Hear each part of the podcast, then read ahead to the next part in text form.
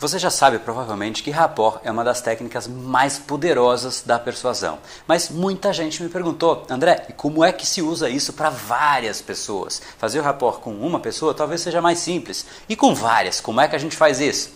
É isso que a gente vai discutir nesse vídeo.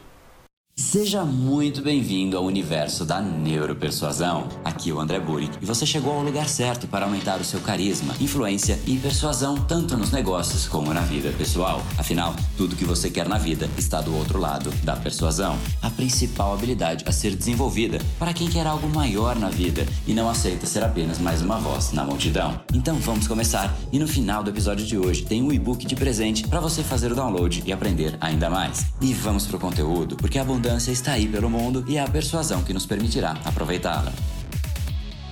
Opa, o André do Brain Power, Academia Cerebral e criador do método Neuropersuasão. E se você acompanha essa série de Neuropersuasão, você já deve ter visto o vídeo que fala a respeito de rapport. Se você ainda não viu, eu sugiro fortemente que você vá lá. Mas em breve resumo, rapport é uma palavra francesa que diz relação. Cette chose par rapport à notre chose, ou seja, essa coisa em relação àquela outra coisa. Então significa tão pura e simplesmente quanto relação. Só que na persuasão existe um impacto e um significado muito mais forte que isso. Tony Robbins, inclusive, é grande expoente da programação neurolinguística, ele disse que o rapport é a sua capacidade de entrar no mundo de uma outra pessoa, de fazer parecer que você tem um laço em comum muito forte com outra pessoa, e isso abre um caminho completamente diferente, um caminho muito mais profundo para você realmente estabelecer um elo de comunicação, uma simbiose, como eu gosto de chamar. Se você consegue estabelecer rapport com uma pessoa, as duas pessoas baixam o nível de guarda e a comunicação passa pelaquela fase do risco. Eu não sei se essa pessoa quer passar a perna em mim, eu não sei se essa pessoa realmente tem alguma coisa contra mim. Então a pessoa realmente reduz a barreira que ela tem e ela deixa de ver você como um risco e automaticamente ela está muito mais propensa a receber uma mensagem, a te ouvir, a realmente fazer o que você sugere que ela faça, seja uma compra, seja uma influência, seja o que for. Então isso funciona e funciona muito para uma única pessoa. E se você ainda não conhece, não viu o caso que eu contei, veja outro vídeo sobre rapport nessa no canal do Brain Power e automaticamente você vai entender um pouquinho mais a respeito de rapport. Mas o rapport existem infinitas possibilidades, tom de voz, o jeito que a pessoa gesticula ou se ela simplesmente não gesticula, a língua que a pessoa usa, se ela tem um tique, você pode repetir aquele tique, se ela usa uma linguagem específica, você começa a repetir a linguagem que ela usa, ou seja, você entra no mundo da pessoa e ela vai começar a perceber você realmente como uma pessoa parecida que não determina risco para ela, não representa risco.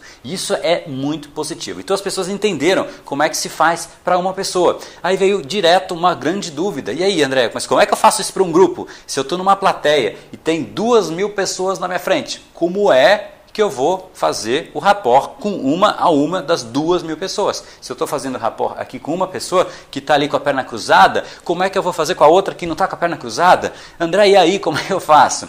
Seguinte, rapport, como eu comentei, existem infinitas possibilidades de você fazer o rapport. Se você está fazendo uma palestra para um grupo, ou você é professor de um grupo, necessariamente todo e qualquer grupo tem características em comum. Senão não seria um grupo. As pessoas se agrupam por conta de características em comum. E é isso que você tem que buscar. Se você vai conversar com jovens, eu sugiro que antes de você conversar, passe algum tempo entendendo o que aqueles jovens fazem. Inclusive tem um vídeo também que eu falo disso, de você realmente entender, estar no lugar que a sua audiência está, estar no lugar que o seu público-alvo está, porque você vai entender muito do que eu vou dizer agora para frente. Então, se você sabe que seu público costuma ir num tipo de evento, vai nesse evento. Vê para eles o que é importante. Porque é muito diferente. Se você está ali falando com um jovem, o jovem falando com você, ele vai falar de um jeito. Mas o jovem falando com outro jovem é completamente diferente. E é isso que você tem que ver. Não a conversa de um jovem com você. Então, entenda o jeito que eles falam entre eles. Entenda o que é importante para eles. Entenda quais aplicativos eles têm instalado no celular. Entenda quais os blogs que eles veem.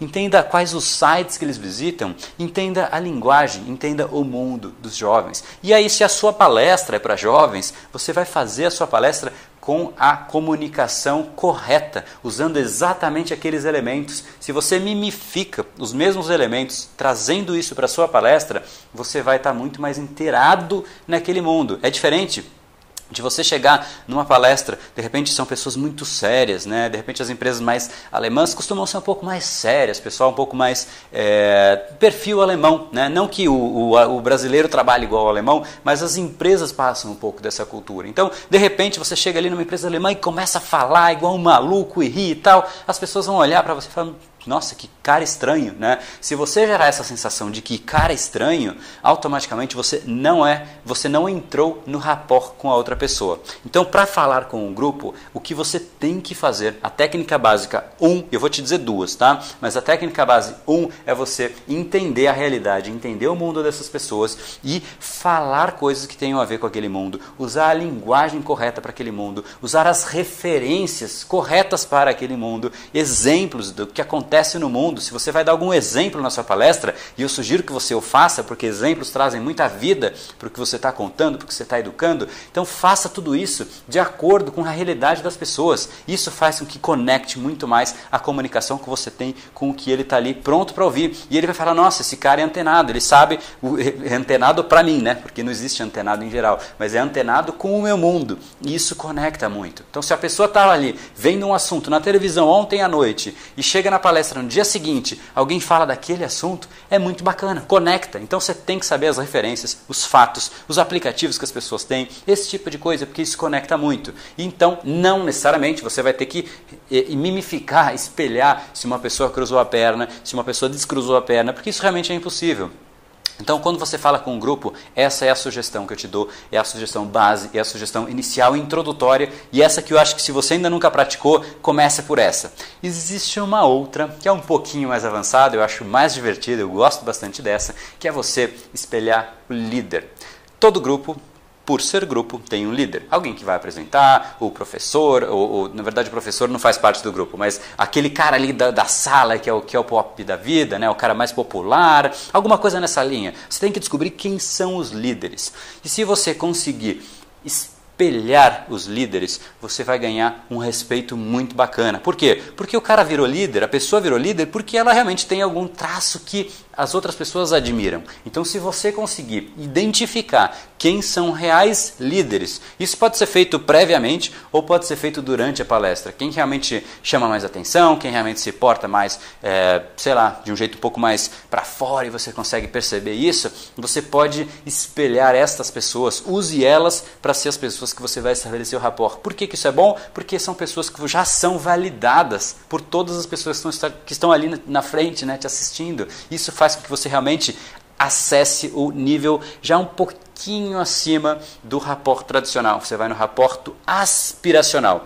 Dois tipos de rapport. Um é a pessoa, eu quero ser aquela pessoa, e esse é o nível máximo e existe o rapport. Essa pessoa é igual a mim. Essa pessoa é igual a mim passa uma sensação de não é risco. Essa pessoa é quem eu quero ser além de não ser risco, tem um tom aspiracional. E aí a pessoa percebe que você não é um risco e ela quer muito ouvir o que você tem a dizer. Então existem essas duas soluções, as duas funcionam muito bem. Se você ainda não conhece os líderes, não sabe quem são esses líderes, quem são as melhores pessoas para você espelhar, espelhe o grupo. Tenha noção de quais são os valores deles, quais são os lugares que eles vão, os aplicativos, de novo, todos os pontos que eu falei e comece por isso. Caso você já tenha essa possibilidade de já direto nos líderes, vá, porque é muito mais divertido. Eu acho muito muito bacana você identificar ali, é uma coisa muito é, interativa. Se você dá palestra e você sabe esse tipo de sacada e sabe exatamente a persuasão e entender um pouco mais da neuropersuasão, a palestra fica divertida, porque vira um jogo. Você ali identificar quem é a pessoa certa, aí você muda totalmente o jeito da palestra,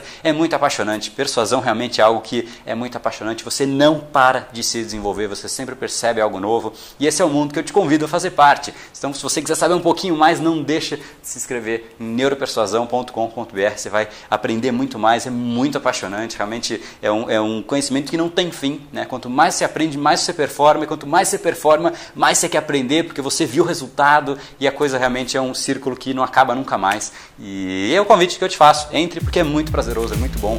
E esse foi o episódio de hoje. Como falamos no começo, a abundância está aí pelo mundo. Se não está em você como você gostaria, é porque falta o imã para atraí-la. Portanto, não perca mais tempo e venha conhecer conhecer a persuasão mais profunda de todas, a neuropersuasão? Conheça agora mais técnicas baixando seu e-book gratuito em neuropersuasão.com.br/podcast. E não perca a próxima semana da persuasão. Será uma semana de aulas cobrindo em profundidade o método neuropersuasão, que envolve neurociência, neuroeconomia, programação neurolinguística, para você efetivamente ter todas as ferramentas e levar a sua influência e os seus resultados para um outro patamar. Se inscreva em neuropersuasão.com.br/semana. E para acompanhar toda a ação, não deixe de seguir o Brain Power nas outras redes sociais. Os links estão todos na descrição deste episódio. Nos encontramos novamente no próximo episódio e até lá, você já sabe, eu estou aguardando ansiosamente a sua opinião sobre este podcast nos comentários do iTunes. Até mais e lembre-se, tudo que você quer está do outro lado da persuasão. Um oferecimento de Brain Power, a sua academia cerebral. No brain, no gain.